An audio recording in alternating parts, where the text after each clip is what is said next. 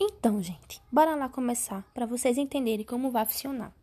Esse podcast aqui é só para testar e vocês entenderem a dinâmica desse bagulho aqui. E para hoje, deixo uma mensagem de otimismo para que vocês reflitam do que é o empreendedorismo. A motivação é que faz o empreendedor começar e o hábito é o que faz continuar. Nesses tempos que estamos vivendo, às vezes é difícil levantar da cama e fazer algo. É normal. Mas, assim como em qualquer situação, o que devemos fazer é repensar uma maneira em que nos sintamos confortáveis para que nunca deixamos de ter motivação. E já dizia Cortella: motivação é uma porta que só se abre pelo lado de dentro.